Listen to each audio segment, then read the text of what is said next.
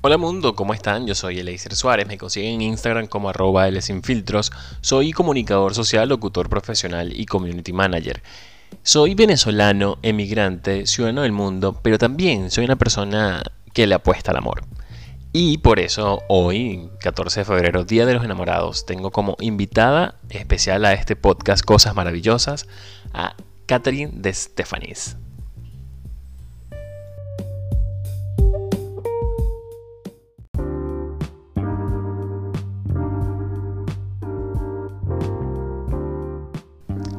Catherine de Stefanis es coach profesional eh, y organizacional. Además es terapeuta de parejas, de adolescentes, de familia. Es locutora, licenciada en Relaciones Públicas, facilitadora, asesora gerencial, dedicada mucho al área de la capacitación. Es conferencista motivacional y tiene como marca el arte de ser mujer el cual da conferencias y también tiene un programa de radio que acompaña como plataforma a esta increíble mujer con la cual voy a conversar el día de hoy. Cuando le pregunté cómo quería que la presentara, me dijo, di que soy esposa, que soy mamá, que soy hija, que soy buena amiga, pero que ante todo, ante todo eso, lo mejor es que soy mamá. Catherine eh, tengo la, fortuna de haberla conocido cuando hicimos el curso de locución profesional en Venezuela. Y para mí es un privilegio tenerla hoy, 14 de febrero, precisamente para hablar del tema de parejas, del tema del amor, eso de hombres y mujeres, el tema de la familia. Son muchos mm, de los temas que voy a hablar con ella el día de hoy. Y por eso, sin más, los dejo con esta increíble conversación en este podcast Cosas Maravillosas que tuve con Catherine de Stefanis.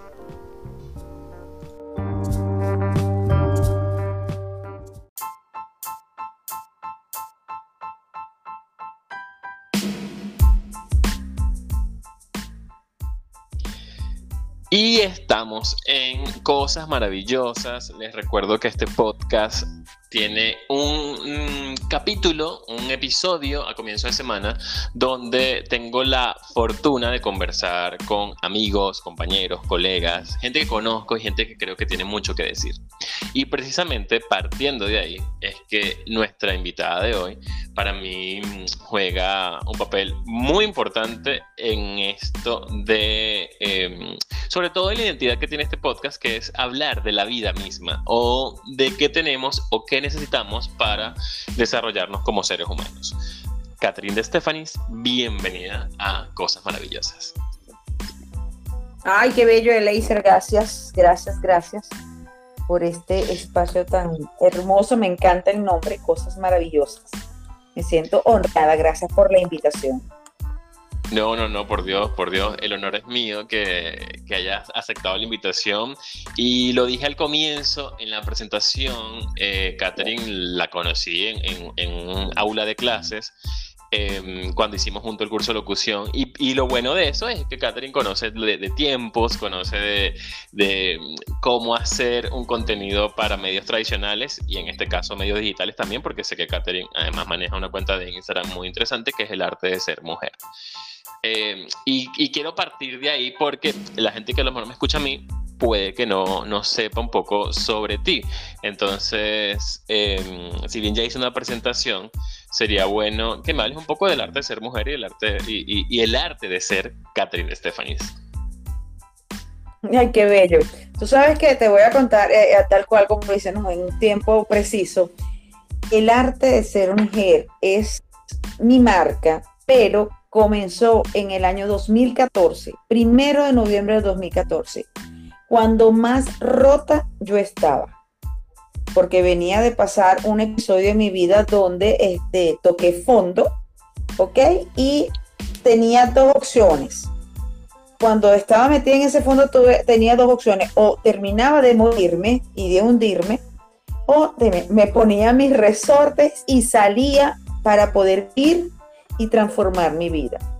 Como lo hice primero, gracias a la ayuda de mi Dios Padre, mis hijos, mis dos hijos fueron mi gran motivación mi impulso fue Dios, lo hice y empecé a, levantarme, a hacerme poco a poco, paso a paso, un día a la vez, hacerme, a convertirme en, en mujer, aprender a vivir a ser mujer, porque tenía muchísimos años siendo esposa, eh, siendo madre, siendo hija, siendo hermana, siendo lo que sea menos encontrarme como mujer. al obtener esas herramientas, me fui empoderando, digámoslo así. Y el primero de noviembre del año 2014 hice por primera vez un taller de autoestima y motivación femenina que se llamó el arte, o se llamaba en ese entonces el arte de ser mujer. Sorpresa para la cual el laser, la primera, recuerdo que eh, la hice en un salón de clases de una universidad acá en, en Valencia, bueno, en Valencia no, en Carabona, Guanagua, eh, en un tecnológico, perdón, y, solamente me aceptaban 50 eh, mujeres, imagínate, y, y, llenar, o sea, de por sí ya tener un salón, perdón, 30 mujeres, 30 mujeres, 30 personas, y se inscribieron 50 mujeres. Bueno, fue un éxito, esas 20 restantes las puse para una segunda edición del arte de ser mujer. Eh, fueron más, fueron más, fueron haciendo tantas ediciones del arte de ser mujer, mujeres que se identificaban, eh, porque todas hemos pasado por situaciones eh, bien difíciles como mujer y sobre todo como ser humano, porque de repente yo hablo como mujer que me tocó vivir una experiencia de sentirme sola, aún estando acompañada, y cuántas mujeres no se identificaron así y cuántos hombres no se identifican con una situación así también. Entonces, bueno, eso se fue corriendo se fue corriendo tantas ediciones, ya camino a la octava edición del arte de ser mujer y el arte de ser mujer se convirtió en mi marca. Entonces, Catherine de Stephanie es el arte de ser mujer. Esa es la historia. Qué, bonito. Y, fíjate que, que, por lo que entiendo tienes ya un, buen tiempo eh, en esto de, de, hablar eh, como mujer y para la mujer, pero, pero eh, parece mentira que en años recientes es que esto del tema de, de, de destacar, de que la mujer tome su, su, su cuota dentro de la sociedad y que reclame lo que por simple hecho le pertenece también, ¿no? Por ese tema de, la lucha por la igualdad y todo aquello, que es un tema que recientemente parece que se ha viralizado, ¿no? Y que algunos dirán que es moda, pero que es todo lo contrario, es una lucha que lleva muchos años y, por, y, para un ejemplo, eh, tu marca y tu plataforma.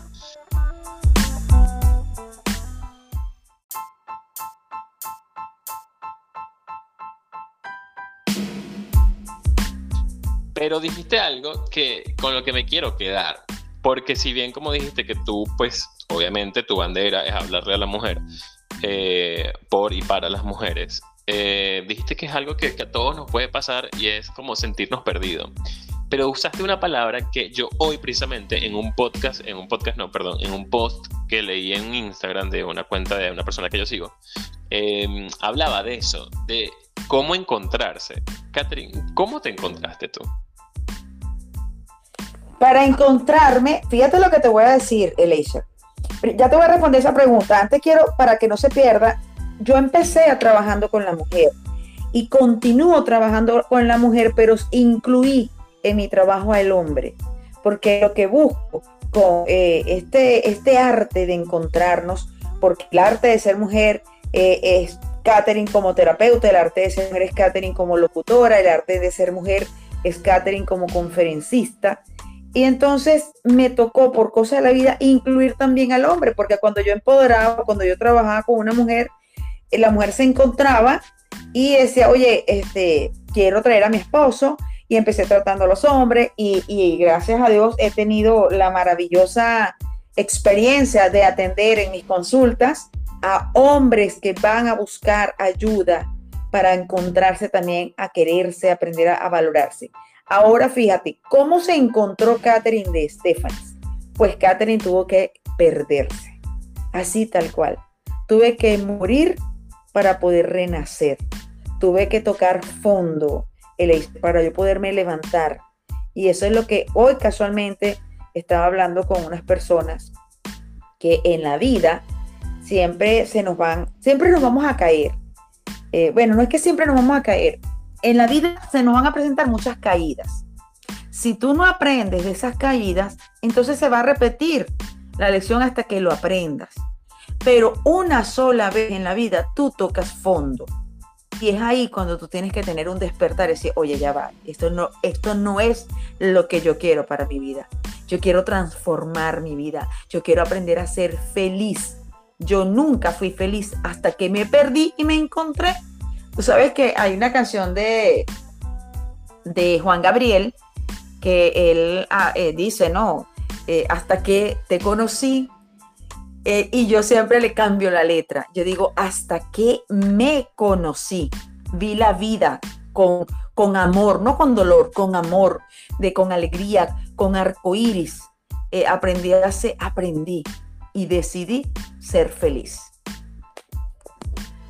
Y, suena increíble, pero, pero estoy seguro que no fue un proceso eh, eh, tan corto. Incluso lo dijiste y es algo que, frecuentemente lo escucho en, personas que hablan de esto de tocar fondo y de cómo salir de ahí, que es eh, un día a la vez, un paso a la vez, ¿no? Porque a veces cuando pensamos en, en, la meta a largo plazo es cuando peor nos puede ir porque nos angustiamos y nos desesperamos, pero si pensamos un paso a la vez y, y en metas pequeñitas quizás sea mucho más satisfactorio el, camino hacia eso de, conocerse a uno mismo.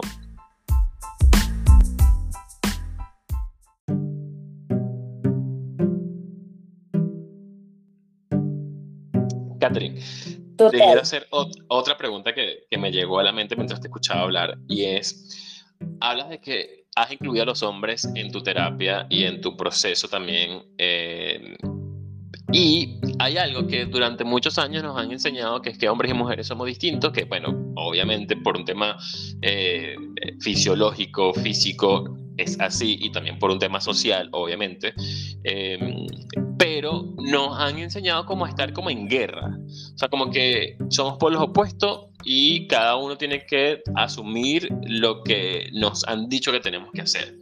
Em, pero has dicho algo muy lindo que es el tema de incluir, o sea, que, que de alguna forma para, para, para vivir y para, y para hacer de nuestra vida un arte, necesitamos de la otra parte. ¿O, o estoy confundido? No, totalmente. Es que, ¿cuál es, el, cuál es no es el problema? Yo creo que es la confusión. ¿De dónde provenimos tanto hombre y mujer? ¿De dónde proviene el hombre? De una mujer. Porque la mujer es la que pare, el hombre no puede. Ah, pero si, si, la, si, si una mujer no tiene, si ese óvulo femenino no tiene espermatozoide es masculino, estoy redundando ¿no? con lo que estoy diciendo, pero es así. El óvulo necesita del espermatozoide para que se, para que se pueda formar un ser humano. Entonces, tan simple como eso, para tú poder surgir, no surgir, eh, eh, llegar más lejos quizás, que es que cuando lo unimos al nivel de parejas, ¿qué pasa con las parejas?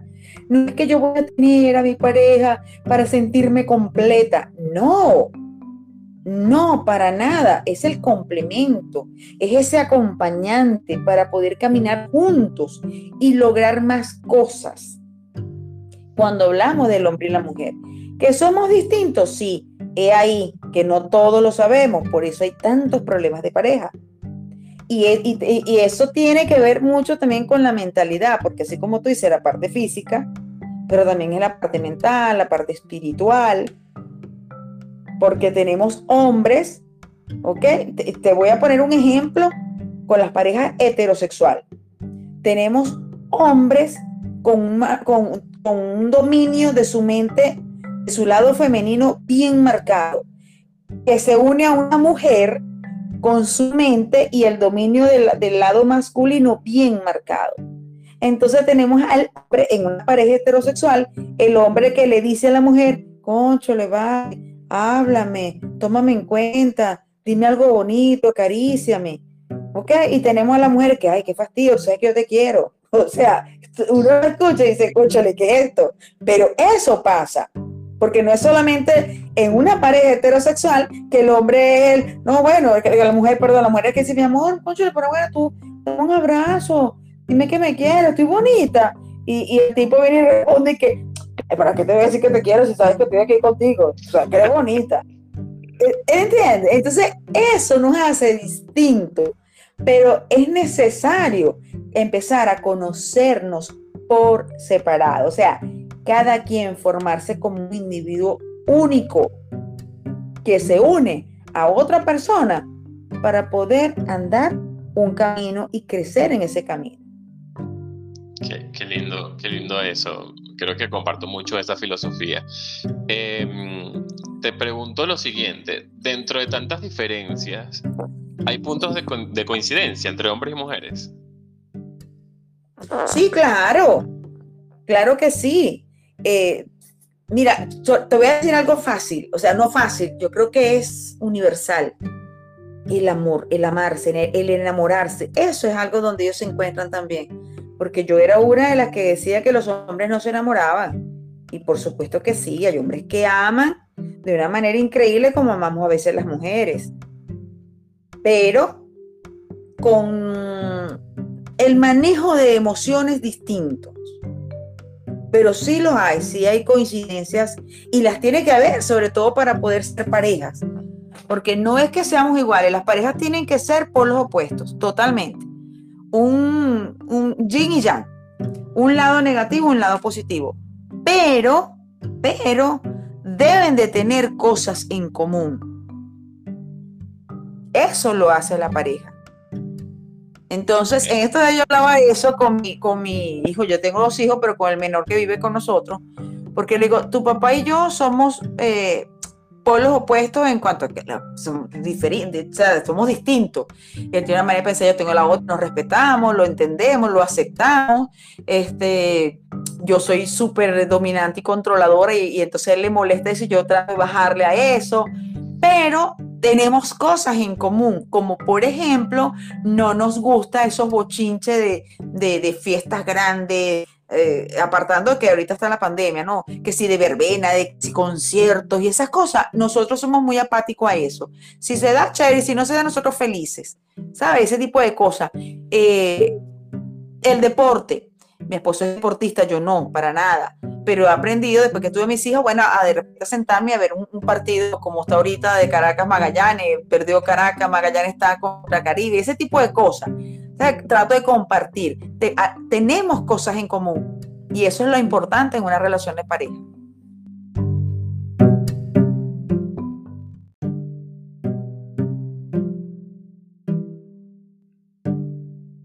Catherine, te quiero hacer otra pregunta que, me llegó a la mente mientras te escuchaba hablar y es, hablas de que has incluido a los hombres en tu terapia y en tu proceso también. Eh, y hay algo que durante muchos años nos han enseñado, que es que hombres y mujeres somos distintos, que bueno, obviamente por un tema eh, fisiológico, físico, es así, y también por un tema social, obviamente.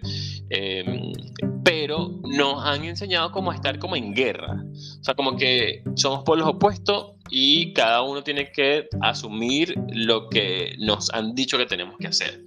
Em, pero has dicho algo muy lindo que es el tema de incluir. O sea, que, que de alguna forma para, para, para vivir y para, y para hacer de nuestra vida un arte, necesitamos de la otra parte. ¿O, o estoy confundido?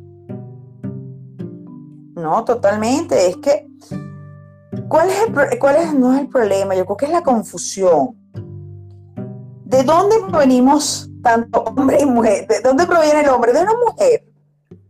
Porque la mujer es la que pare, el hombre no puede. Ah, pero si, el, si, la, si, el, si una mujer no tiene, si ese óvulo femenino no tiene espermatozoide femenino, es masculino, estoy redundando ¿no? con lo que estoy diciendo, pero es así. El óvulo necesita del espermatozoide para que se, para que se pueda formar un ser humano. Entonces, tan simple como eso, para tú poder surgir, no surgir, eh, eh, llegar más lejos quizás, es que cuando lo unimos al nivel de parejas, ¿qué pasa con las parejas? No es que yo voy a tener a mi pareja para sentirme completa, no, no, para nada, es el complemento, es ese acompañante para poder caminar juntos y lograr más cosas. Cuando hablamos del hombre y la mujer, que somos distintos, sí, he ahí que no todos lo sabemos, por eso hay tantos problemas de pareja. Y, y, eso tiene que ver mucho también con la mentalidad, porque así como tú dices, la parte física, pero también en la parte mental, la parte espiritual, porque tenemos hombres, ¿ok? Te, voy a poner un ejemplo con las parejas heterosexuales. Tenemos hombres con, un dominio de su mente, de su lado femenino bien marcado, que se une a una mujer con su mente y el dominio del, lado masculino bien marcado. Entonces tenemos al en una pareja heterosexual, el hombre que le dice a la mujer, concho, le va, háblame, tómame en cuenta, dime algo bonito, acaríciame. ¿Ok? Y tenemos a la mujer que, ay, qué fastidio, sabes que yo te quiero. O sea, uno escucha y dice, conchale, ¿qué es esto? Pero eso pasa. Porque no es solamente en una pareja heterosexual que el hombre es no, bueno, la mujer, perdón, la mujer es que dice, mi amor, conchale, pero bueno, tú, un abrazo, dime que me quieres, estoy bonita. Y, el tipo viene y responde que, ¿para qué te voy a decir que te quiero si sabes que estoy aquí contigo? O sea, que eres bonita. E, ¿Entiendes? Entonces, eso nos hace distinto, pero es necesario empezar a conocernos por separado, o sea, cada quien formarse como un individuo único que se une a otra persona para poder andar un camino y crecer en ese camino. Qué, lindo, qué lindo eso. Creo que comparto mucho esa filosofía. Em, te pregunto lo siguiente, dentro de tantas diferencias, ¿hay puntos de, coincidencia entre hombres y mujeres? Sí, claro, claro que sí. Eh, mira, te voy a decir algo fácil, o sea, no fácil, yo creo que es universal. El amor, el amarse, el enamorarse, eso es algo donde ellos se encuentran también porque yo era una de las que decía que los hombres no se enamoraban. Y por supuesto que sí, hay hombres que aman de una manera increíble como amamos a veces las mujeres. Pero con el manejo de emociones distintos. Pero sí los hay, sí hay coincidencias y las tiene que haber, sobre todo para poder ser parejas. Porque no es que seamos iguales, las parejas tienen que ser por los opuestos, totalmente un, un yin y yang, un lado negativo, un lado positivo. Pero, pero, deben de tener cosas en común. Eso lo hace la pareja. Entonces, en esto de yo hablaba de eso con mi, con mi hijo. Yo tengo dos hijos, pero con el menor que vive con nosotros.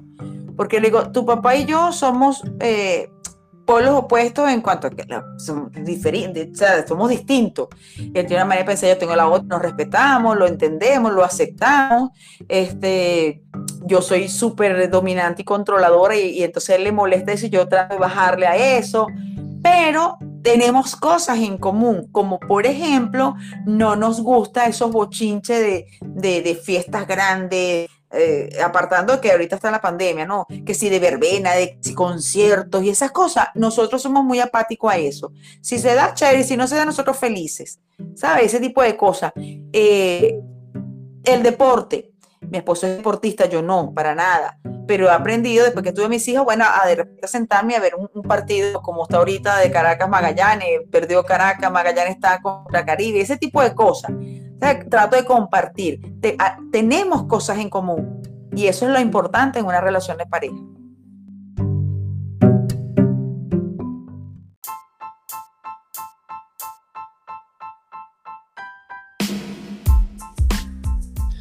Catherine, qué bueno que toquemos ahora este tema de, de las parejas, porque precisamente este episodio sale el 14 de febrero que es el día del amor y la amistad, aunque algunas personas creen que, que es algo más comercial que, que, real. Pero, pero bueno, es una, es una ocasión en, en, la cual pues está la excusa comercial, si lo quieren ver así, de tener algún detalle con la pareja, ¿no?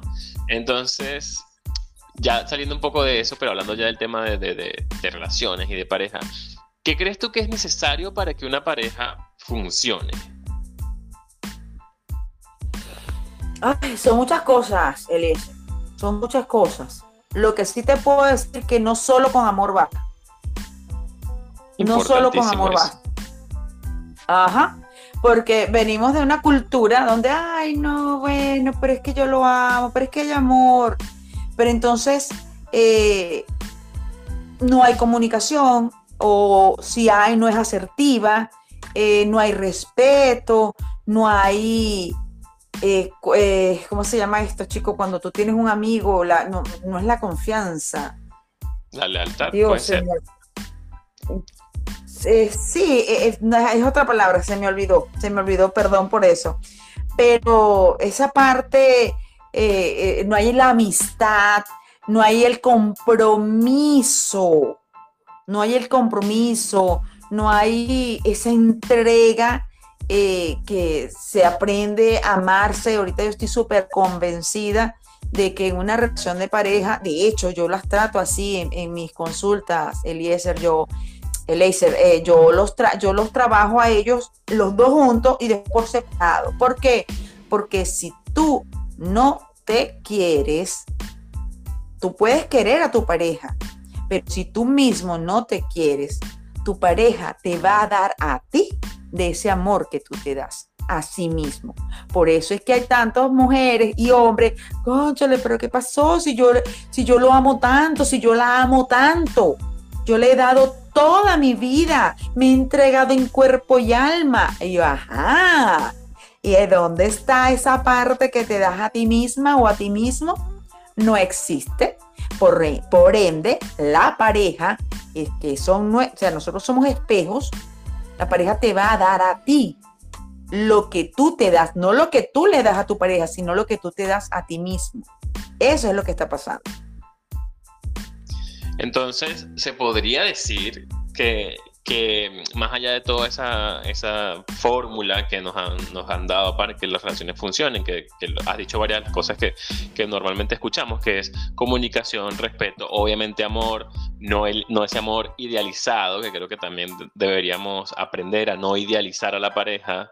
Eh, y aquí yo lanzándome, lanzándome la de experto que no lo soy, pero bueno, me refiero de tanto leer, uno, uno va aprendiendo cosas. Entonces, eh, respeto, confianza, amor, obviamente, mm, atracción, todo lo que pueda conllevar una relación de pareja. Creo que ha dicho algo que creo, creo yo, que debería ser lo más importante, que es amor propio. Totalmente. Ese es el principal. Ese es el principal. Eh, y, eso es que por ese amor propio es que tenemos que apostar, porque no tenemos esa cultura. No hay esa cultura. Y qué difícil, ¿no? Qué difícil. Y eso que desde, por ejemplo, en, mi generación, desde, la adolescencia, nos vienen hablando de la autoestima, ¿no? Pero, pero más por un tema de imagen o identidad, más que por un tema real de, de quererse, de, estimar lo que uno es. Totalmente. Bueno, imagínate, tú eres un chamo todavía. Yo, pues yo obviamente eh, tengo más experiencia y en mi época no se escuchaba ni siquiera, en mi época juvenil, no se escuchaba ni siquiera la palabra autoestima. Eso no existía. Yo la vengo a escuchar desde los de hace 30 años para acá, más o menos. Pero eso antes no existía. Entonces venimos de esa cultura donde nos enseñan a ser buenos y a no ser felices, como lo dice, porque me voy a robar, o sea, es un crédito que le doy a Carlos Fraga. O sea, venimos de, ser, de que nos enseñaron a ser buenos, y, pero no a ser felices. Entonces, de allí proviene el que tú no sepas decir no cuando quieres, cuando deseas, cuando tu mente, tu cuerpo, tu espíritu te dicen que no, y uno no, sí, porque es que, que van a pensar de mí, conchole, que, que soy mala, que soy malo, que, que no quiero ayudar. No. Y eso lo, eso lo aprendemos cuando empezamos a querernos, a amarnos, a respetarnos, a valorarnos, a considerarnos, a reconocernos. Que no es fácil cuando no existe. Cuando eso no existe, cuando eso no está en tu, en tu diccionario de vida, tú dices, no, ¿cuándo? ¿Cómo yo voy a, a, dejar de, sea, cómo yo me voy a, cuándo yo me voy a comprar, en el caso de las mamás, un par de zapatos nuevo para mí, yo prefiero gastarlo en mi marido o en mis hijos, porque las hay. señora, sea por Dios, si usted está trabajando, usted se merece, es trabajar el merecimiento, el yo merezco lo mejor. Pues yo compro mi par de zapatos, ya después los compro a mis hijos y después se los compro a mi marido. Pero esa cultura la tenemos que empezar a crear, o sea, a transformar, no a crear, a descubrir. y esa es parte de mi trabajo día a día. Que tú aprendas a quererte, que tú aprendas a reconocerte y a darte cuenta que tú eres el ser más importante de tu vida. Yo soy el ser más importante de mi vida. Porque a, es ni mis hijos, porque los hijos siempre van a hacer lo que los padres hacen, no lo que dicen. Entonces, ¿cómo vamos a decirle a un hijo? Tienes que ser feliz cuando tú no eres feliz. ¿Y qué, y qué, tamaño de responsabilidad eso de, de, hacer que, que, una persona que, que está bajo nuestras responsabilidades desde que nace sea no solamente una persona buena, sino también una persona feliz?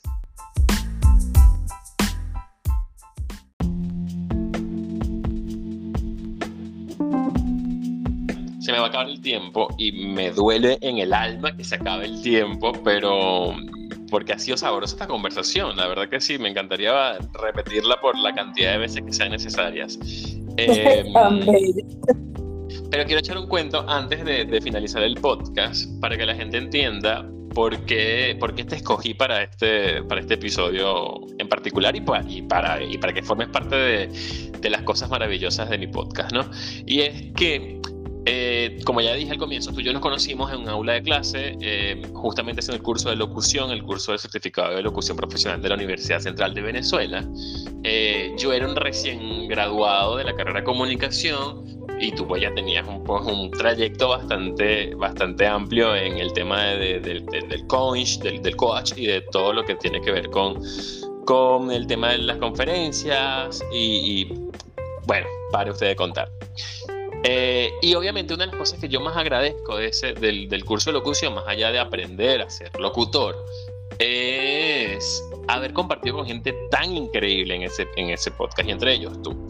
Y yo recuerdo que desde un comienzo tú tienes una personalidad bastante llamativa, o sea, no eres una persona que pasa desapercibida. Pero hubo un momento en una de las actividades que hicimos donde eh, nos tocó como hablar de, como de cosas muy personales y recuerdo que hablaste del tema de tus hijos. Y a mí eso me, me, tocó, me tocó la fibra, porque no vi a una compañera de, de curso, no vi a una profesional, no vi a, una mujer empoderada, vi a una mamá. O sea, vi una mamá y inmediatamente conecté como, con el sentimiento que yo tengo con, con mi mamá.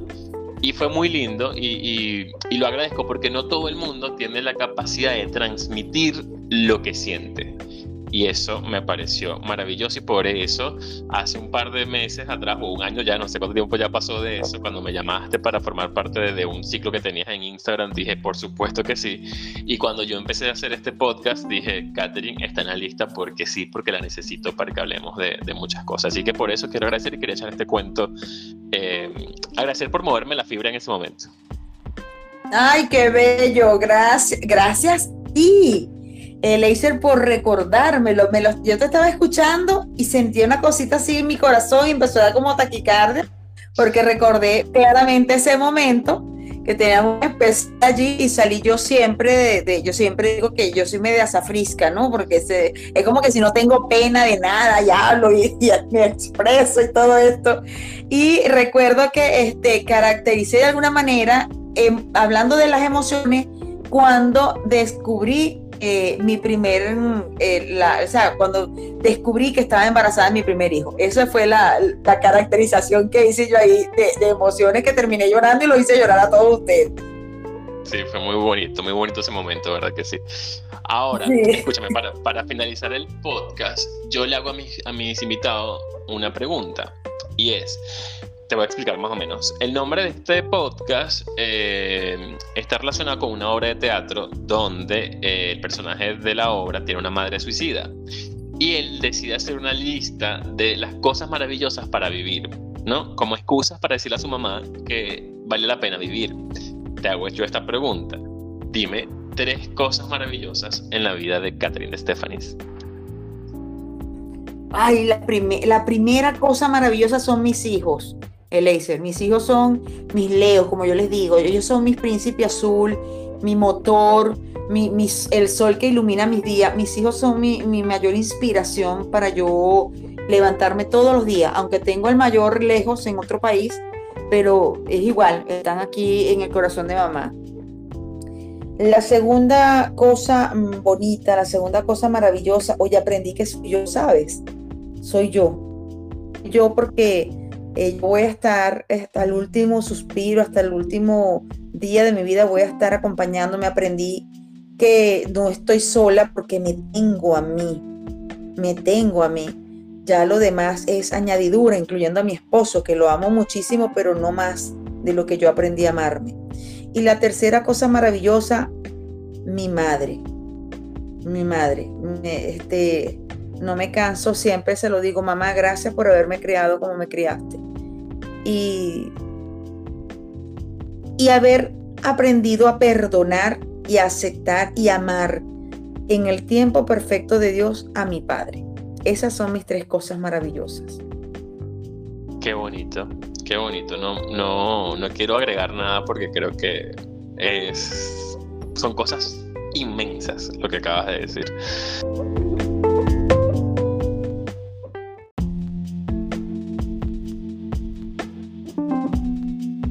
Se me va a acabar el tiempo y me duele en el alma que se acabe el tiempo, pero porque ha sido sabrosa esta conversación. La verdad que sí, me encantaría repetirla por la cantidad de veces que sean necesarias.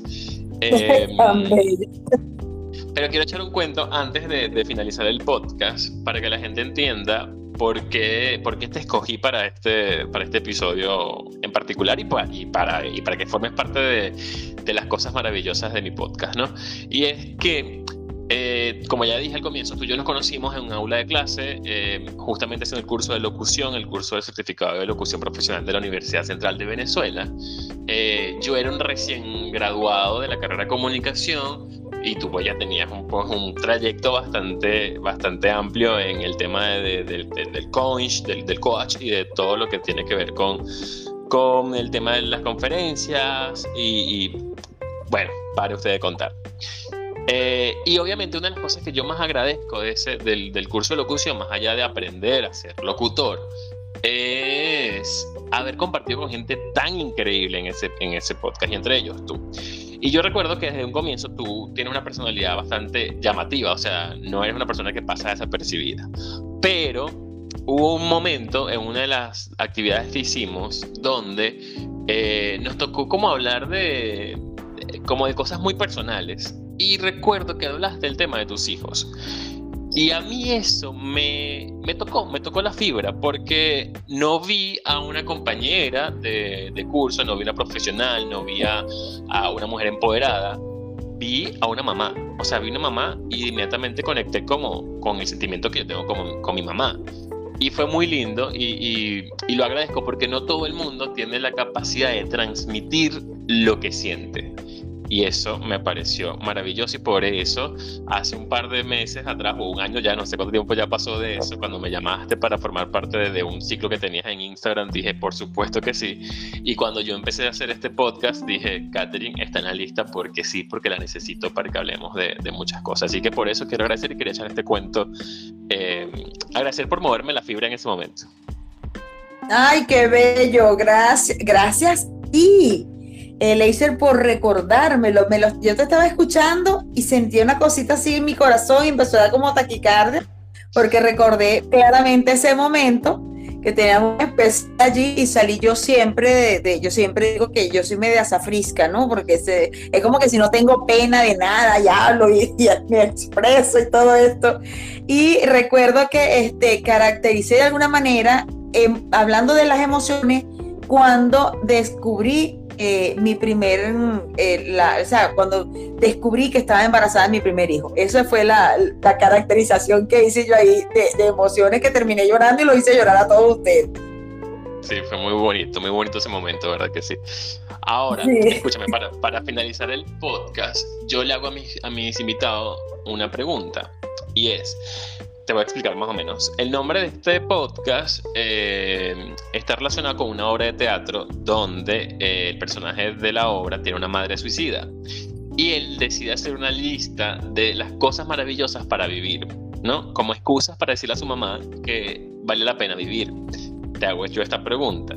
Dime tres cosas maravillosas en la vida de Catherine de Stefanis. Ay, la, la primera cosa maravillosa son mis hijos, Eleiser. Mis hijos son mis leos, como yo les digo. Ellos son mis príncipe azul, mi motor, el sol que ilumina mis días. Mis hijos son mi, mi mayor inspiración para yo levantarme todos los días, aunque tengo el mayor lejos en otro país, pero es igual, están aquí en el corazón de mamá. La segunda cosa bonita, la segunda cosa maravillosa, hoy aprendí que yo, ¿sabes? Soy yo. Yo porque eh, voy a estar hasta el último suspiro, hasta el último día de mi vida, voy a estar acompañándome. Aprendí que no estoy sola porque me tengo a mí, me tengo a mí. Ya lo demás es añadidura, incluyendo a mi esposo, que lo amo muchísimo, pero no más de lo que yo aprendí a amarme. Y la tercera cosa maravillosa, mi madre. Mi madre. este, no me canso, siempre se lo digo, mamá, gracias por haberme criado como me criaste. Y, y haber aprendido a perdonar y aceptar y amar en el tiempo perfecto de Dios a mi Padre. Esas son mis tres cosas maravillosas. Qué bonito, qué bonito. No, no, no quiero agregar nada porque creo que es, son cosas inmensas lo que acabas de decir.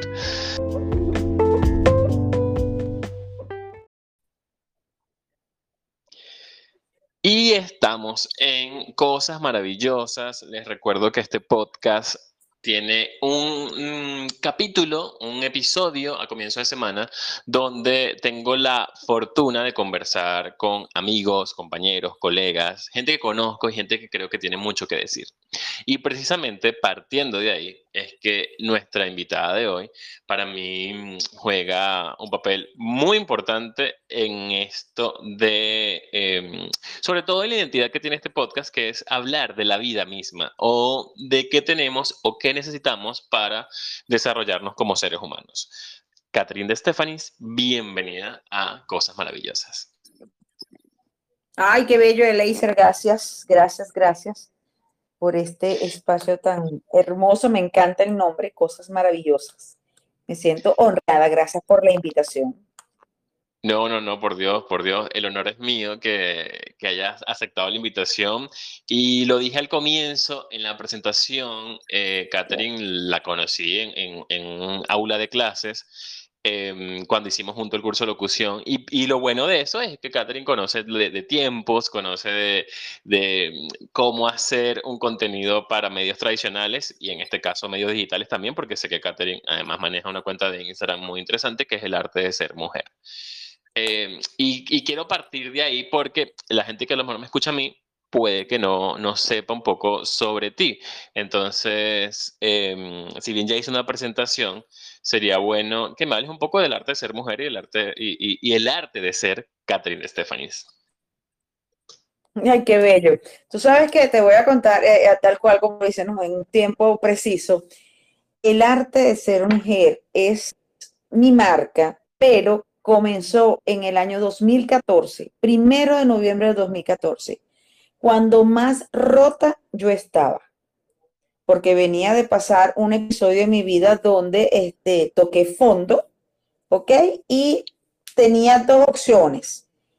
Cuando estaba metida en ese fondo tuve, tenía dos opciones, o terminaba de morirme y de hundirme, o me ponía mis resortes y salía para poder ir y transformar mi vida. Como lo hice primero, gracias a la ayuda de mi Dios Padre, mis hijos mis dos hijos fueron mi gran motivación, mi impulso fue Dios. Lo hice y empecé a, levantarme, a hacerme poco a poco, paso a paso, un día a la vez, hacerme, a convertirme en, en mujer, aprender a vivir, a ser mujer, porque tenía muchísimos años siendo esposa, eh, siendo madre, siendo hija, siendo hermana, siendo lo que sea menos encontrarme como mujer al obtener esas herramientas, me fui empoderando, digámoslo así.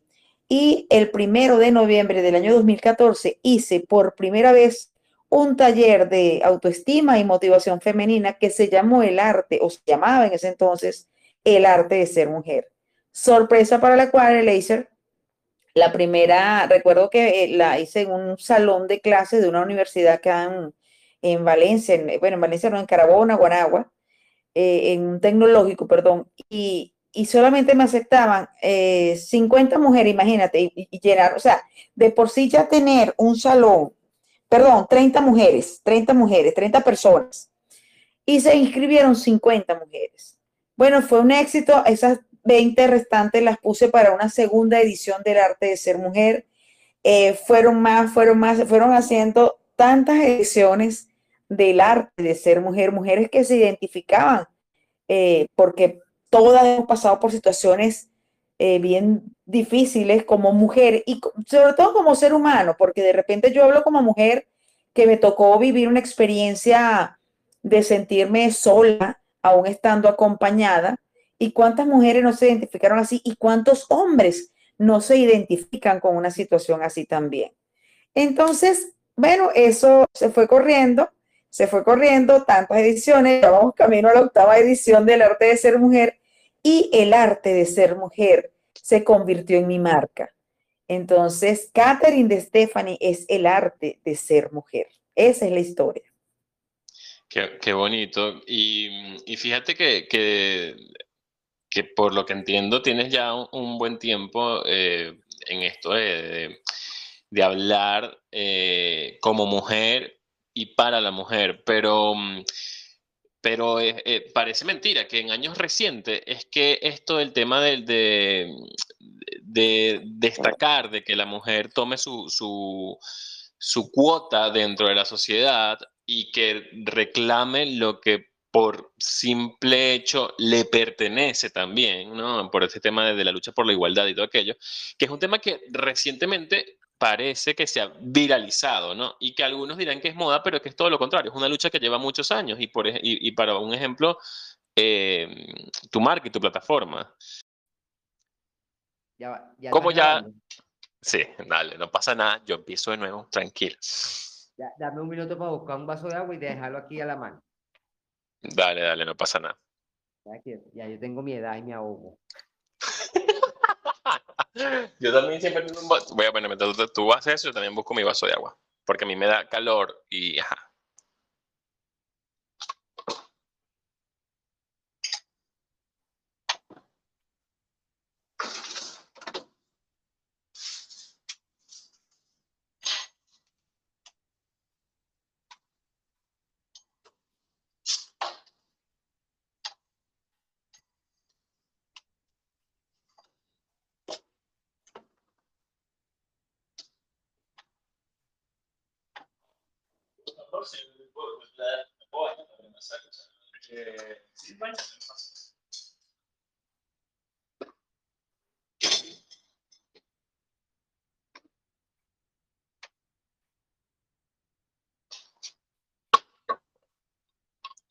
David, no sé si volviste.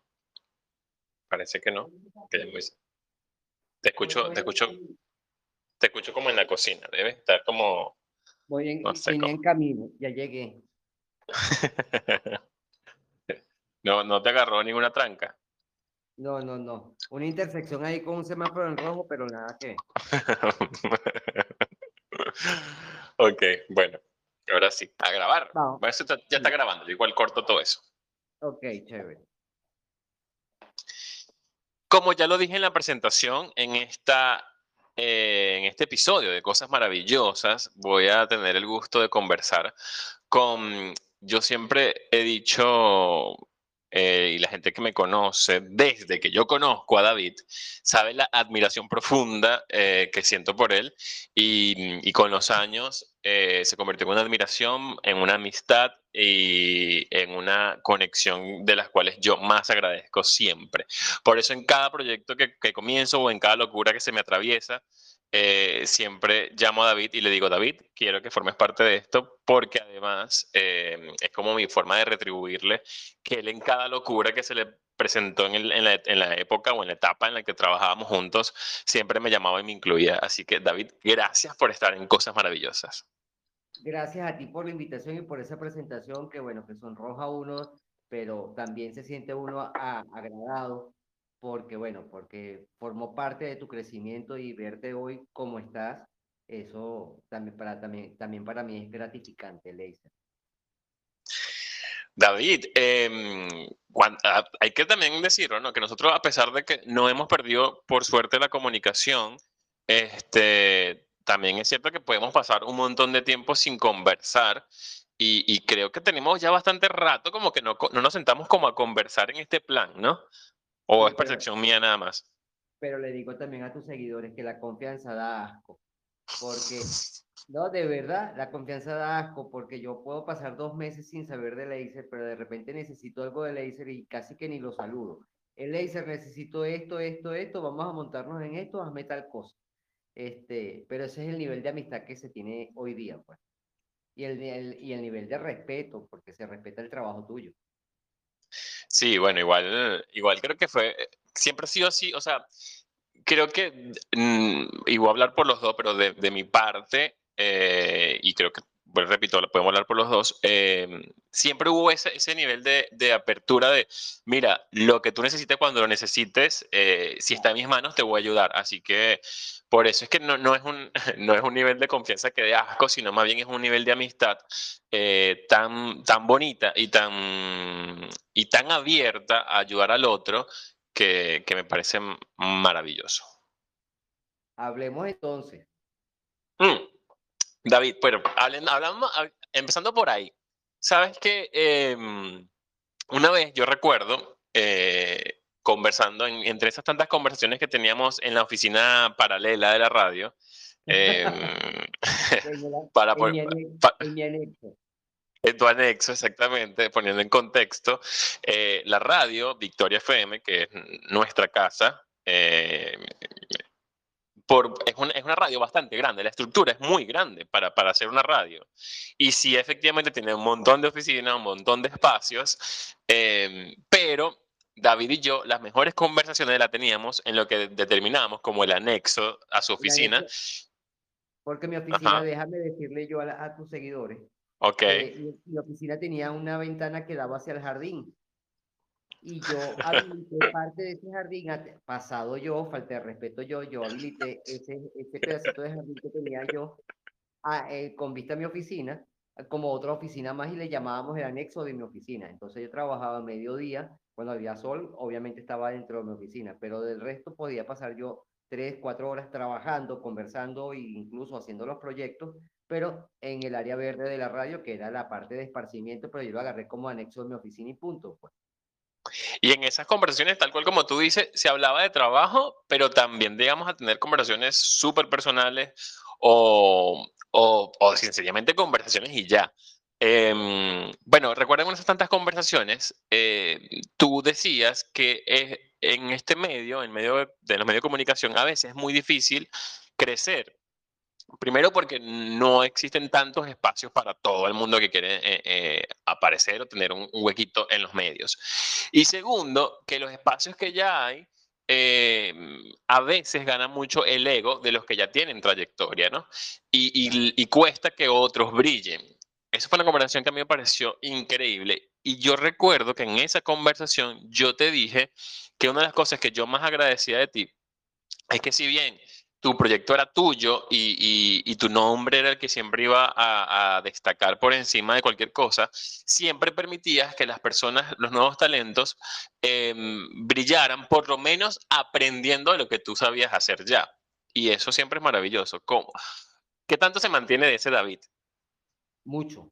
Se mantiene mucho y, pido a mis amigos, a mis, a, a mi gente cercana que cuando me vean que ya yo no estoy siendo el mismo David que era antes, este, me llamen a botón, ¿no? No voy a, voy a tratar, voy a tratar de no decir malas palabras en tu podcast. Este, este es un podcast, aquí se puede decir todas las malas palabras que tú quieras. Claro, pero voy a tratar de ser lo más educado posible. Trato de que, los que vean que no, ya yo no estoy siendo el mismo, el mismo David Vera que era antes, es que me llamen a botón y me den cuatro cachetadas, por decirlo de alguna manera, porque ese yo no lo quiero dejar, dejar eh, yo no quiero dejar ser ese David Vera, pues. A mí me ayudaron mucho Laser. A mí, a mí mucha gente me ayudó. Este, yo rescato lo bueno, lo malo lo dejo pasar, como, y eso podemos hablar en eh, más adelante.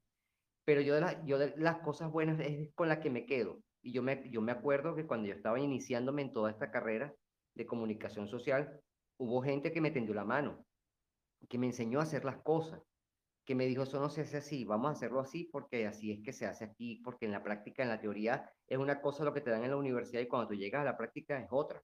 Entonces, si a mí me ayudaron, ¿por qué yo no voy a ayudar? Y porque yo no voy a resaltar el trabajo de alguien que me ayudó a que mi trabajo resaltara más de lo que yo podía hacer. Entonces, yo juego mucho a trabajar en equipo. Eh, eh, trabajar en equipo y no es David Vera, sí, es mi nombre el que sale de primero, pero inmediatamente van los que van conmigo en el equipo, pues. Estabas tú en ese momento, estuvo Brian, que lo recuerdo bastante. Este, han pasado por mis proyectos, han pasado varias personas. Eh, Bárbara Amaro eh, también, o sea, gente que participó cosas puntuales en mis proyectos que hoy día, cinco o seis años después, yo rescato eso, eso, eso bueno. Pues. David, y, mm, y, se aprende, se aprende de, de, de, la gente más joven. O sea, cuando me refiero a que se aprende, porque uno también suele escuchar muchísimo eso de que no, bueno, eh, de los jóvenes, del nuevo, nuevos talentos también se aprende, pero honestamente se aprende cosas de, de los nuevos talentos. Sí, evidentemente sí. Y te aprendes, eh, aprendes cosas eh, porque vienen con ideas un, un poco más frescas, más renovadas, que también eso es válido este, de repente tú tienes la idea de, algún proyecto puntual y, te complementan. Ese complemento es aprendizaje para ti. Entonces, no lo sé hacer. ¿Cómo se hace? Ah, bueno, vamos a hacerlo así, así. Y entonces las destrezas que tiene la gente joven, este, aquí me estoy poniendo, me están poniendo viejo, coño. no, no te creas, yo también, a mí también se me, yo también ya llegué a ese nivel donde hablo así. Pero sí, y también lo que a mí me enriquece de trabajar con gente joven este, es que me mido el nivel de flexibilidad que pueda tener yo. Porque yo antes era muy, muy, muy cuadriculado. Ahorita soy nada más muy cuadriculado. Mira, justo estaba pensando en esa pregunta porque me llegó a la mente también eh, cuando me tocó a mí hacerte los controles en la radio, que era tu operador, em, porque en un comienzo yo, yo empecé siendo como tu asistente de producción, te ayudaba con cositas puntuales, pero ya al final, eh, justo antes de, salir de la radio, em, recuerdo que llegué a ser el que te hacía los controles y además yo lo disfrutaba muchísimo. Em, pero sí recuerdo que... ¿Cómo? Y hacerme, y hacerme los controles a mí no es nada fácil.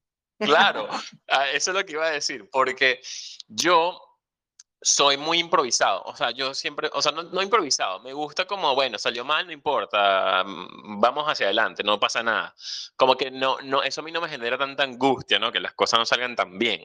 Pero tú eres un tipo, tal cual como lo acabas de decir, muy cuadriculado, muy perfeccionista, muy metódico, eh, y obviamente yo aprendí mucho de ti por eso, pero y te iba a preguntar exactamente eso, ¿qué tanto quedaba de, de, ese David tan, tan cuadrado, tan, tan de no me puedo brincar ese, ese bloque que, que, que viene porque si no el programa no sale como tiene que salir?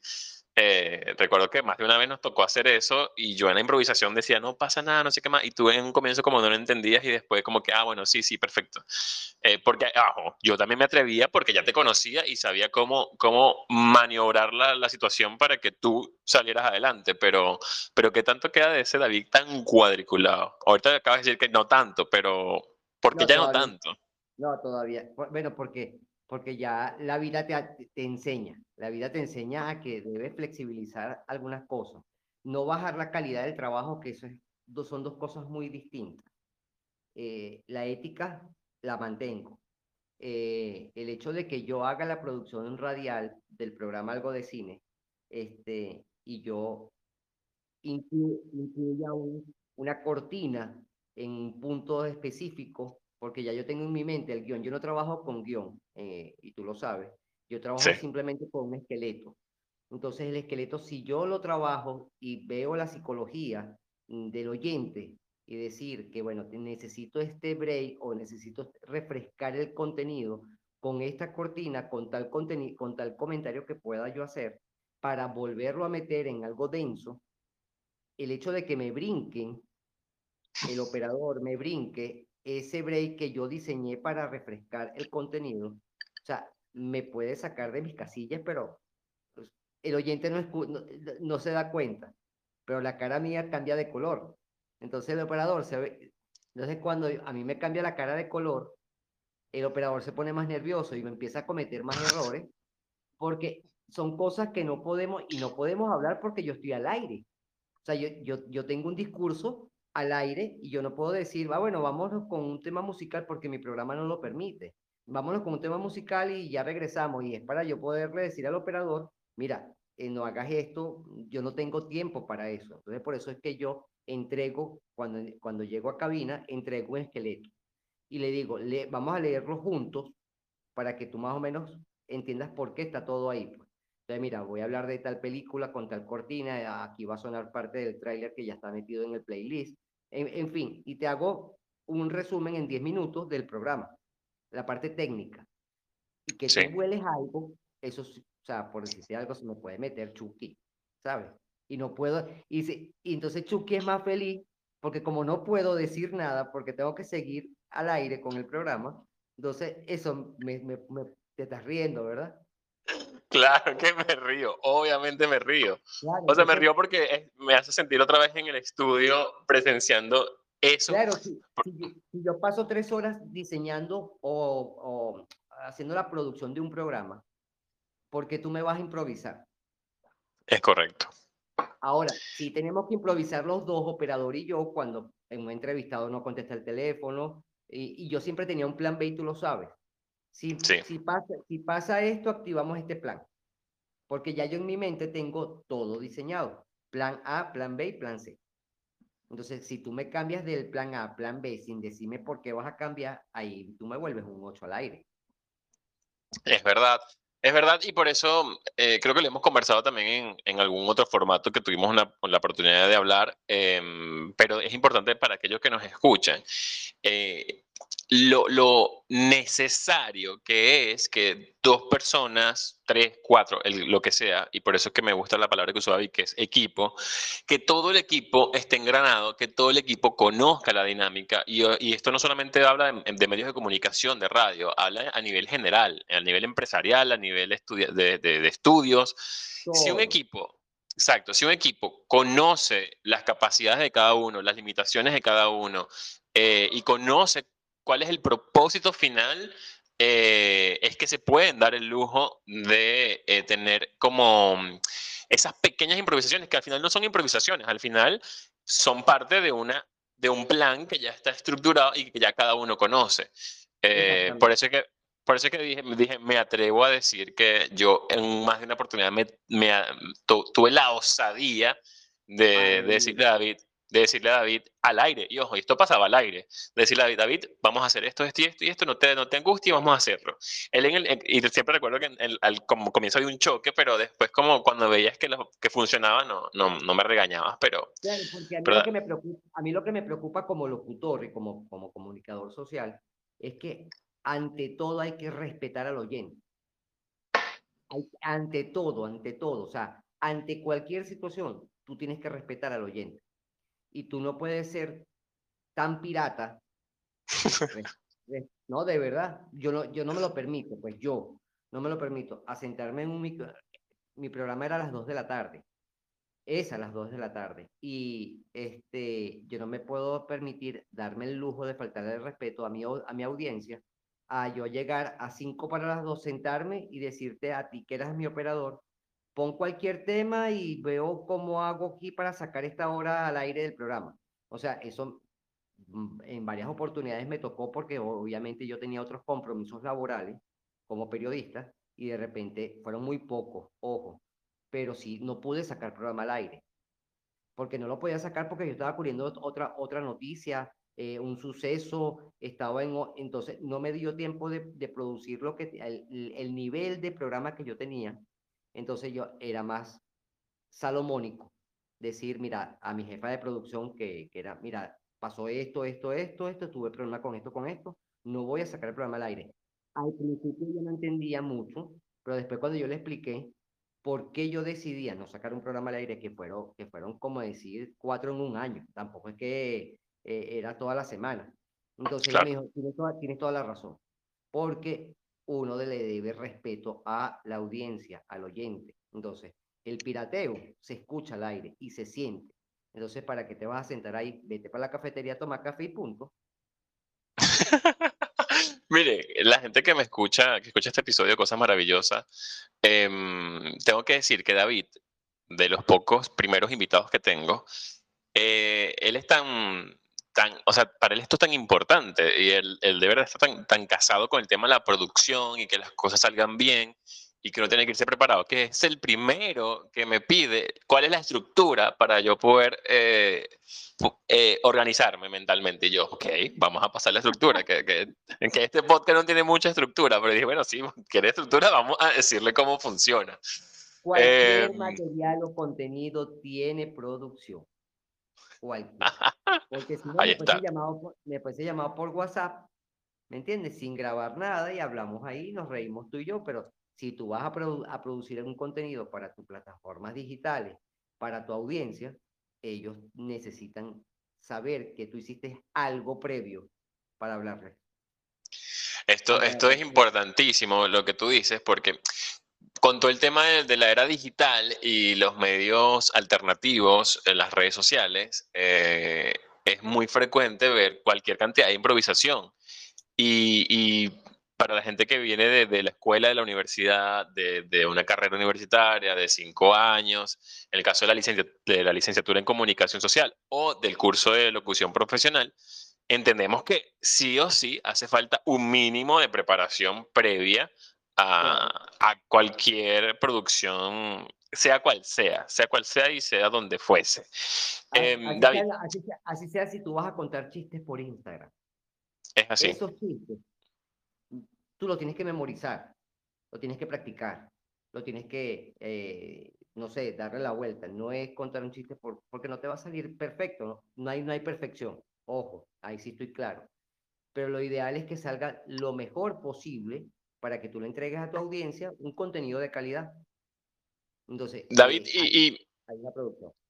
Y en esta, en esta era de las redes sociales, donde a veces la cantidad juega un papel importante como cuántos seguidores tienes, cuántos likes tienes, cuánto es a tu alcance. Mira, eso se lo dejo a los influencers. Ok. Eso se lo dejo a los influencers que tengo mis diferencias con el término. Tengo ok. Ok. este, se respeta el trabajo que hacen, hay unos que son maravillosos, que yo me río incluso, de las, de las cosas que hacen y digo, hay que tener tiempo y creatividad para montar estas producciones. Pero hay mucha gente también que por tener, no sé, 50 mil seguidores en Instagram, se consideran influencers. Yo no sé qué universidad da el título de influencer. O yo no, yo no sé dónde lo quién certifica eso, quién te hace influencer. O sea, no, de verdad que no lo sé. Entonces, ahí es donde yo entro en el dilema de quién es influyente y quién no lo es. ¿Cómo influyes? Porque hay, hay influencers que yo considero que su influencia, valga la redundancia, es hasta negativa. Claro. por, por criterio personal, es por opinión, una opinión personal. Hay personas que son seguidores de ese influencer y disfrutan un montón, pero yo los considero más eh, precursores de, de, em, antivalores. Pero hay público para todo en este mundo y bueno, si esa persona tiene 100 mil seguidores, chévere, se le aplauden sus 100 mil seguidores que disfrutan eso. Yo no soy seguidor de esa persona, por ponerte un ejemplo. Entonces, ahí es donde yo voy con la cantidad de seguidores. Yo prefiero tener 20 mil seguidores, pero son 20 mil seguidores que están conscientes de lo que se publica, la, periodicidad que... Mira, a mí no me van a, a, meter un motor porque el algoritmo te va a borrar si no montas algo en 10 minutos. No, no, no. Mira, que me borre y yo vuelvo a crear otra cuenta y punto. Que el algoritmo te va a lanzar para... No me interesa el algoritmo. O sea, yo informo por mis plataformas digitales en cuanto yo considere que debo informar algo, en cuanto yo me provoque, a, mí me provoque publicar algo y punto. Yo no me estoy, ¿qué, que la, ¿cómo, ¿cuál es tu métrica? Mira, yo me metí ahí hace cinco meses y no me he metido más, no me interesa. Así es David. David es em, un tipo metódico, pero también es un tipo irreverente. Em, irreverente con algunas estructuras y eso, eso es lo que te hace humano y me gusta cuando, cuando te expresas de esa manera porque, porque eh, es como el contraste con tu personalidad eh, a veces tan metódica, tan, tan cuidadosa, tan, tan perfeccionista en, algún punto, aunque ya bien dijiste que la perfección no existe, em, pero contrasta cuando eres así irreverente, cuando dices, mira, lamentablemente no, no me da la gana, no me sale, no puedo. Porque hay, hay, momentos en que en mis redes sociales personales, eh, arroba de Matute, voy a aprovechar la cuña. Pero por este, supuesto. Arroba de Matute, hay momentos donde no tengo ni creatividad, ni tengo las ganas de publicar algo. Y para publicarte algo por publicar o publicarte algo negativo, prefiero hacer silencio. Y yo dentro de dos días que voy a estar mucho mejor, porque voy a estar optimista, eh, feliz y contento, porque todos los días no son iguales, somos seres humanos. Este, ese día sí te voy a motivar y te voy a incentivar a que sigas tu sueño y a que tal persona lo pudo, yo lo pude, tú también lo puedes, y cómo te puedo ayudar. Pero ¿para qué te va a poner ahorita? El día está gris, el día está negro, estoy de mal humor, estoy histérico y no me hablo. O sea, ¿para qué te voy a publicar yo eso? David, y acabas de usar dos términos y, que me sirven a mí para agarrarme para la siguiente pregunta, y es el término de influyente o influencer, como se usa ahora, y el término eh, motivación. ¿A ti qué te motiva, David? O sea, cuando, porque cuando uno, lo acabas de decir, uno a veces tiende a, tener, bueno, tengo que generar contenido, tengo una estructura, eh, me dedico a esto, eh, este es mi trabajo, eh, pero también es mi forma de vida, ¿no? Em, pero hay veces donde tú dices, mira, no, sencillamente no. ¿Qué es lo que te motiva a ti? Mira, me motiva, me motivan los sueños. Tengo sueños, le dice. O sea, y sé que para poderlos lograr tengo que echarle un camión, ¿sabes? O sea, tengo que echarle un camión, entonces yo no me preocupo ahorita por la gasolina de ese camión me preocupa es cómo llegar a lo que yo quiero. No sé si me explico con esta metáfora. Sí. Eh, es decir, yo no me voy a amargar ahorita porque de repente no me sale lo que tengo que redactar, eh, pero es algo que necesito para dentro de 15 días o un mes. Cierro esa carpeta, me ocupo en otra cosa, me dedico a otra cosa, pero mi motivación es ese dentro de un mes por poner un ejemplo, eh, porque quiero el mes que viene, eh, no sé, tengo planificado hacer tal cosa. Y para esa tal cosa tengo que hacer varias actividades pro, eh, pre, mejor dicho, para poder llegar a, esa meta que me, me. Pues. A mí lo que me motiva es esa meta. Entonces yo me voy llevando por delante en este camino todos los obstáculos que se me van presentando. ¿Por qué? Porque a mí lo que me motiva es esa meta. Cuando yo la alcanzo, yo me pongo otra meta. Yo nunca, tengo, yo nunca estoy sin una meta. Sí, de eso, eso puedo dar fe. De eso puedo dar fe porque, porque te conozco, por el tiempo que trabajamos juntos y por este tiempo que incluso eh, estamos distanciados por, por, una cuestión de situación país. Em, pero, y a veces me sorprendo porque yo digo, ¿con qué viene David ahora? O, a veces me llegan cosas y digo, pero David, ¿qué está haciendo? no para. ¿Hasta cuándo? Señor, cálmese. ¿Sabes sabe qué me preocupa a mí cuando yo me siento ya en la zona de confort? Eso me asusta.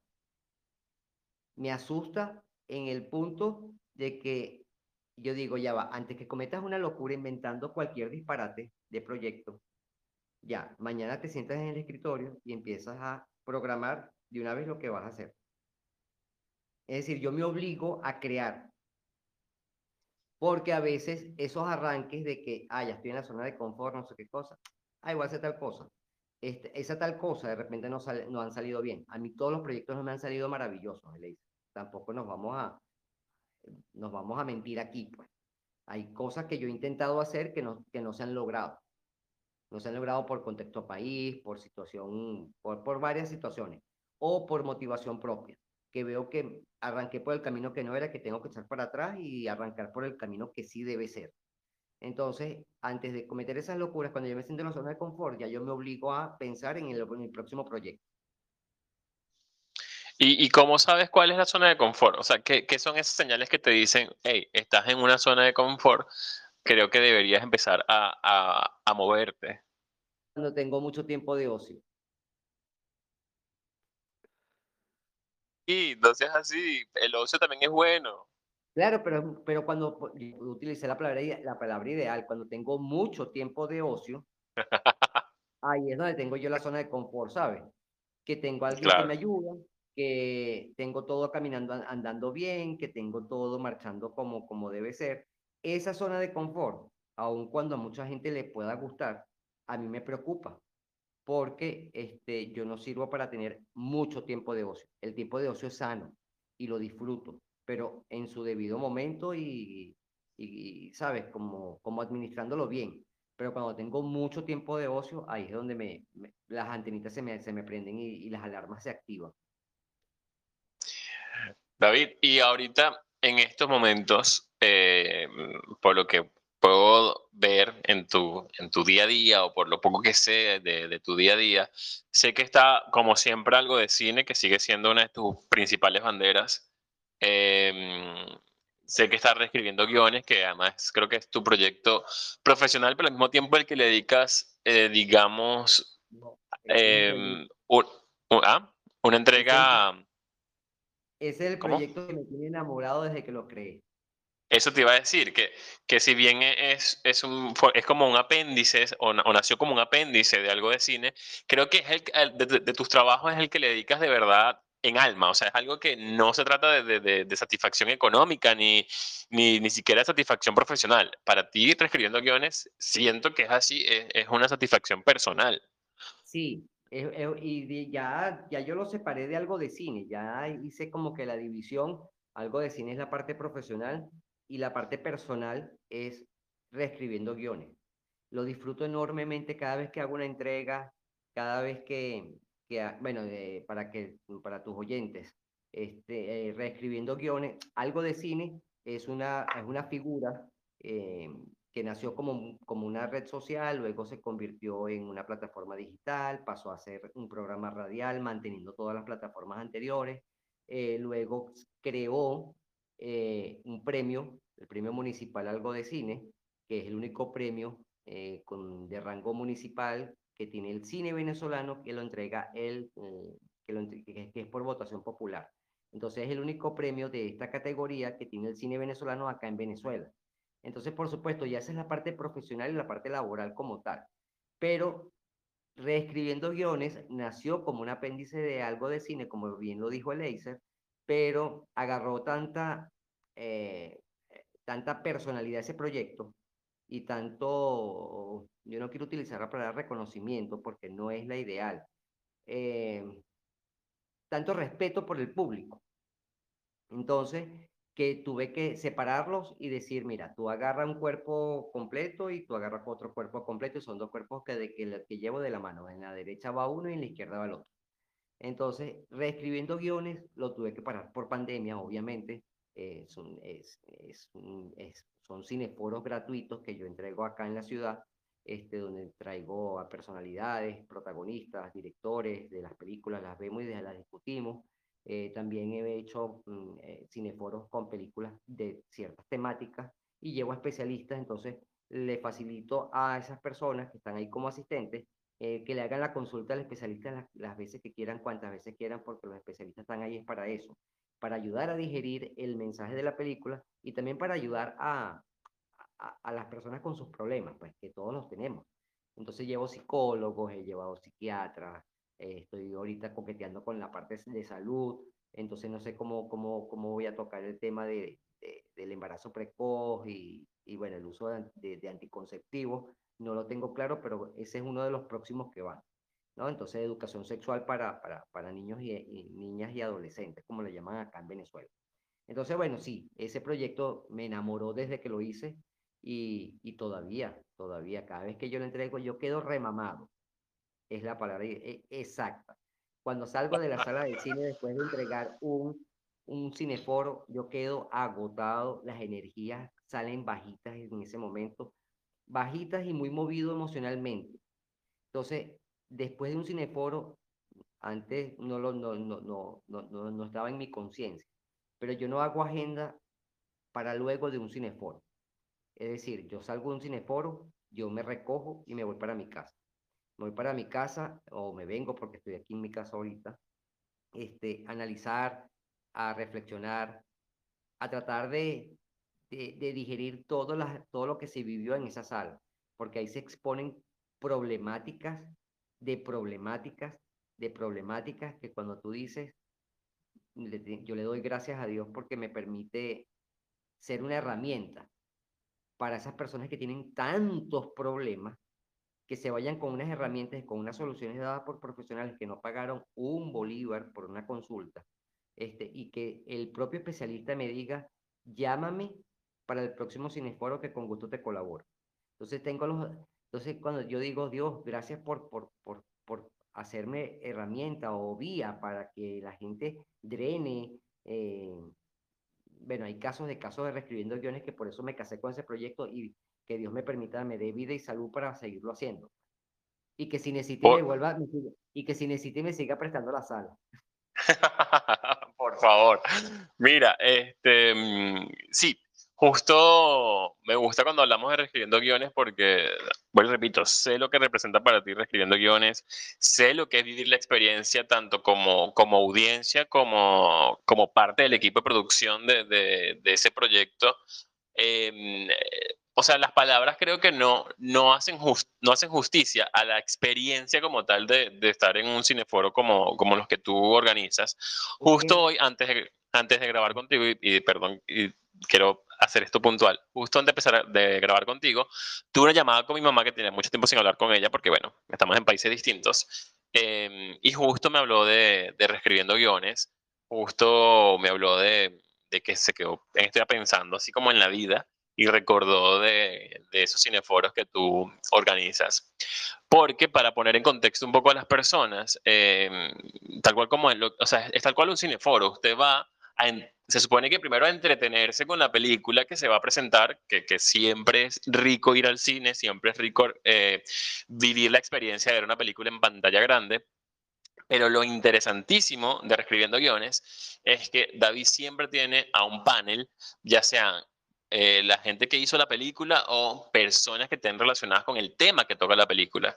Eh, y de ahí cada, cada cada momento es, o sea, ahí es donde viene lo rico del cineforo porque cada persona ve la película de una forma, tiene una perspectiva del tema y, y, sale del cineforo con otra perspectiva y con otra, con otra intención y eso es riquísimo, o sea, de verdad, eh, empecé, escuché, empecé a escuchar hablarte de eso y, y conecté una vez más con, con Reescribiendo Guiones, que es uno de tus proyectos que más, que yo también adoro, o sea, es, es increíble el cineforo. Claro, cuando estés por aquí de visita por lo menos, vamos a hacer uno. bueno, esperemos. Este, mira, bueno, ajá. Estás escribiendo guiones y, sé que también tienes otros proyectos. Eh, no sé si quieres comentar, porque, porque repito, David es de esas personas que yo, o sea, si lo dejo, si dejo, si me quedo sin saber de él por seis meses, cuando regreso a, saber de él, tiene cuatro proyectos distintos. Yo, pero bueno, ya va, déjame actualizarme.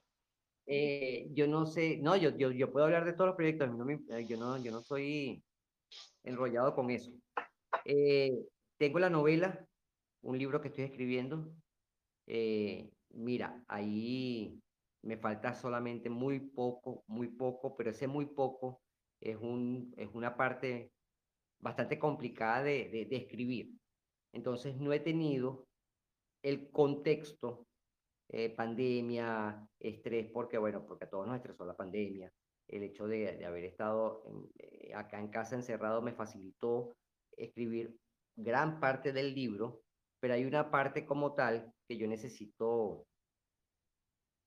para es una ficción, pero obviamente mm, la mente de uno no es tan creativa y uno tiene que recurrir a ciertas experiencias tuyas o ciertos amigos que tuviste para recrearlos en la novela, porque necesitas a alguien con ciertas características o entonces jugar con los elementos que uno tiene, yo no soy escritor, este es mi primer, mi primer libro, este, entonces hay una parte del libro, Eleiser y todos tus oyentes, que, que le tengo que meter el pecho, pero le tengo miedo a meterle el pecho porque sé que tengo que remover muchas cosas internas para poder sacar lo que yo necesito o al nivel donde yo necesito llevar al lector.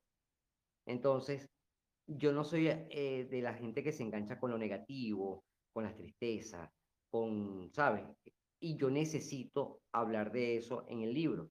Entonces, me ha costado mucho porque yo soy al contrario.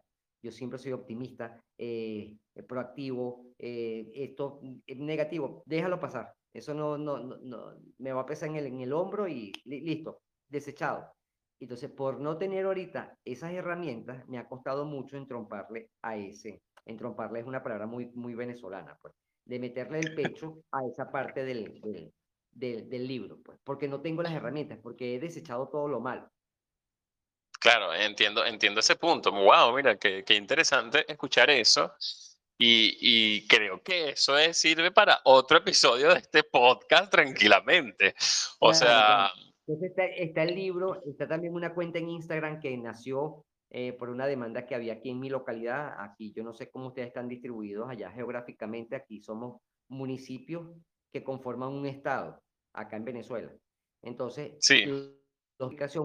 cosa que respeto, este, cada quien hace su trabajo como mejor le parezca. Yo no estoy aquí criticando ningún medio de comunicación, pero los medios de comunicación que hacen vida en mi municipio informaban a los habitantes de mi municipio sobre lo que pasaba en la región y en la nación, más no informaban sobre lo que pasaba en el municipio.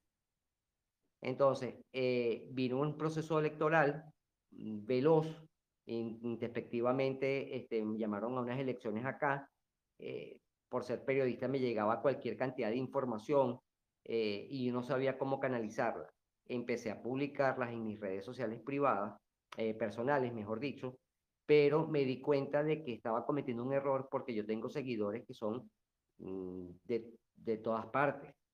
Entonces, este, eran muy pocos los que tenía de mi localidad que le interesaba esa información. Y entonces tuve que crear una, una cuenta aparte que es arroba pasa en Rivas, entonces, que ahí donde estoy haciendo el diarismo que tenía años el Acer, que yo no hacía diarismo, años, porque me, me, metí en cabina de radio y bueno, por supuesto que ahí me quedé, pues. Pero entonces estoy haciendo diarismo con esa cuenta. Entonces en las mañanas hago mi trabajo formal y en las tardes sí voy a, a, patear la calle, como llamamos aquí a los periodistas que hacen diarismo, a patear la calle, a buscar la noticia, a buscar la información, a entrevistar a los que tengamos que entrevistar. Y por ahí estoy, inform estoy informando diariamente a los de Rivas sobre lo que pasa en Río. Que me encanta eso y, lo conversaba con una amiga que tenemos en común, que, con la que convivo aquí en, en, Argentina, que es Erika Varela, y decíamos como, David está loco, ¿qué hace David pateando calle por ahí? Señor, por favor, pero me parece riquísimo, o sea, yo, yo siento que, voy y repito, siempre he admirado eso de ti, que, que, que no, no le tienes miedo a los retos y, mm, y que todo lo contrario, o sea, cualquiera, es lo que te digo, cualquiera diría que un periodista ya cuando está como a, ese nivel o a ese estatus en el que tú puedes llegar es tarde, mira, yo tengo mi programa de radio, tengo estos contactos, tengo esto, soy un productor, tengo mi propia plataforma, o sea, no, no me hace falta patear calle, eh, que, que, genial es que por un, tema de reinvención, por un tema de necesidad, por un tema de, de, de, siempre soñar y soñar lo que tú quieres y no lo que la gente se supone que debe soñar, eh, qué bonito es que poder despojarte de todo eso y decir, mira, yo voy a patear calle y voy a hacer esto porque es una necesidad que está ahí, es una necesidad que yo tengo y que, y que siento que, que puede aportar mucho a, a mi comunidad. Eso. Por, sí, por, por, eso te digo, o sea, yo, yo no le tengo miedo a nada, o sea, yo, yo es crear y para la calle, pues, o sea, ah, que hay que patear calle, pateo calle. Este, no me acuerdo cómo se hace, pero bueno, el primer día veré, ¿sabes? Este, porque tengo muchos años en radio y sigo estando en radio, porque yo sigo siendo parte de Victoria, algo de cine retomó ahorita en el año de enero de 2022, que es dentro de 15 días prácticamente. Entonces, este... no me digas eso que me asustas. Por eso que, la, por eso que la, la, agenda, la mía, mi agenda a veces está complicada, pues porque tengo 500 cosas. Bueno, mira. Em, nada. Espero volver a hablar contigo. Ya el episodio está por terminar. Espero hablar contigo nuevamente. Siempre lo digo. Eh, no, y no, no me da vergüenza ni tampoco tabú decirlo. O sea, me encanta conversar contigo. Me encanta saber de ti. Me encanta ver en qué andas metido y en, en lo mínimo que puedo colaborarte. Obviamente siempre lo voy a hacer porque siempre me voy a sentir no en deuda, pero sí, mm, es que sí, me siento encantado de trabajar contigo siempre. Así que gracias por, por, por tomarte el tiempo de, de, grabar este episodio conmigo. Primero por ahí. y, mm, y nada, me, me, muero ya por saber que, que, con que eres como una especie de teléfono que, que se va actualizando todos los años, ¿sabes? Y tú dices, hoy tengo que bajar esta nueva aplicación ahora. Así me pasa contigo. Vamos a ver con qué nueva actualización voy a tener entre un par de meses de David Vera Matute. Guárdame un espacio en el podcast para el primer trimestre de, del 2022 para, bueno, para hablar de la novela, porque ya para esa fecha debería estar ya completa.